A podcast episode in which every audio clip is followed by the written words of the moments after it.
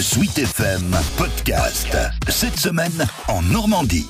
Cette semaine en Normandie, vers une nouvelle campagne sous tension à Verneuil-sur-Avre. La ville normande n'est plus gérée par le maire élu en mars dernier, mais par une délégation préfectorale. Conséquence de l'annulation des dernières municipales après des irrégularités dans la tenue du scrutin. Les trois membres officieront à la tête de la commune nouvelle jusqu'au dimanche 24 janvier 2021. C'est la date du premier tour. Corinne Blanchot-Prosper est la sous-préfète de l'arrondissement de Bernay. Ces trois personnes ont été choisies bien sûr par rapport à leur euh, qualité, leur expérience et leur investissement. Ils ne sont pas habitants de Verneuil-sur-Avre, hein, ils sont habitants euh, d'Evreux ou, de proximité d'Evreux. Il n'y a pas d'obligation euh, de nommer des gens de la ville. Hein. De toute façon, cette délégation a une mission de service public et, et va garder sa plus grande neutralité pendant le temps de sa mission. Le critère principal justement, c'est celui-ci, celui de la neutralité? Bien entendu, c'est très important puisqu'ils font euh, une sorte d'intérim euh, qui évidemment euh, permet à la ville de fonctionner et de mener à bien l'organisation des futures élections. Et pendant ce temps-là, la campagne a repris avec les mêmes protagonistes qu'au printemps dernier.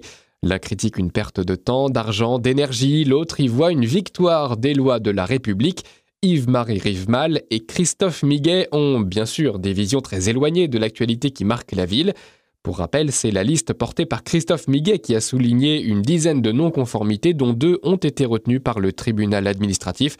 Des irrégularités que ne dément pas Yves-Marie Rivemal. Ces deux non-conformités ne sont pas contestables. Quand j'étais maire, j'estimais ne pas avoir à commenter une décision de justice. Bon, en tant que maintenant citoyen et de candidat aux élections, ce qui me surprend énormément, c'est qu'il n'ait pas été tenu compte du contexte Covid qui a rendu l'organisation de ces élections très compliquée. Et d'autre part, il n'a pas été tenu compte non plus de notre score. Parce que, bon, si on avait gagné avec 50, 51, 52, 53, 54, 55%, on pourrait comprendre que les élections soient éventuellement annulées. Mais avec 75%, il est clair que ce ne sont pas ces deux non-conformités mineures qui auraient pu euh, changer le, sens de l'élection. En face, Christophe Miguet ne voit évidemment pas du tout les choses de la même façon. Ce n'est absolument pas les pourcentages respectifs qui nous ont fait agir en ce sens. C'est vraiment le fait que le code électoral n'était pas respecté à maintes reprises. Dès le matin, en fait, on était euh, choqué de voir comment c'était organisé. Donc, on a décidé de ne pas laisser passer. Le code électoral ne peut pas être, euh, j'allais dire entre guillemets, bafoué à ce point. Il y aurait une, deux, trois erreurs c'était pas grave à la limite, on serait passé outre. Mais le secret du vote, c'est quand même la base de notre démocratie. On est censé aller voter seul, en secret et en son âme et conscience. Là, ça n'était pas possible, tout simplement pas possible. Et je pense que c'est le fait majeur qui a fait euh, décider l'annulation au tribunal administratif.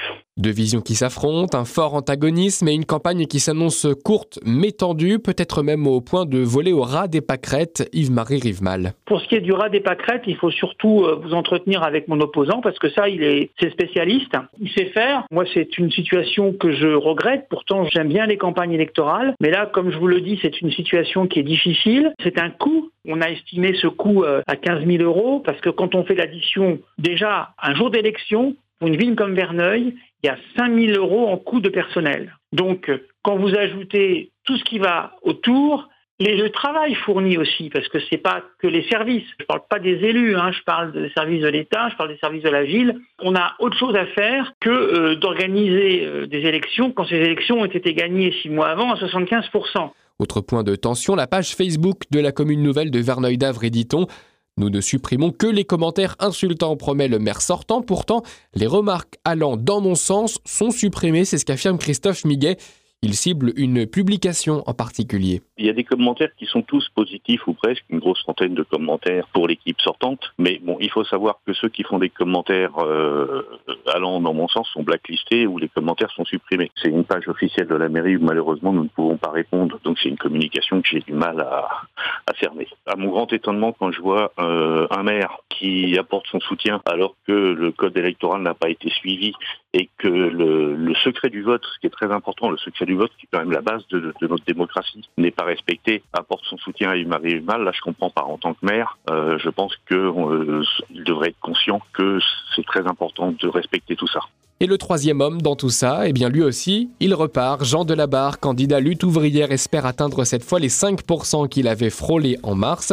Son équipe est en cours de constitution. Il dit craindre une participation en baisse et dit également entendre de nombreuses remarques à propos de ces nouvelles élections, comme euh, on s'en fout, ça ne sert à rien. Réponse concernant les chiffres de participation et bien sûr le résultat du scrutin dans moins de deux mois.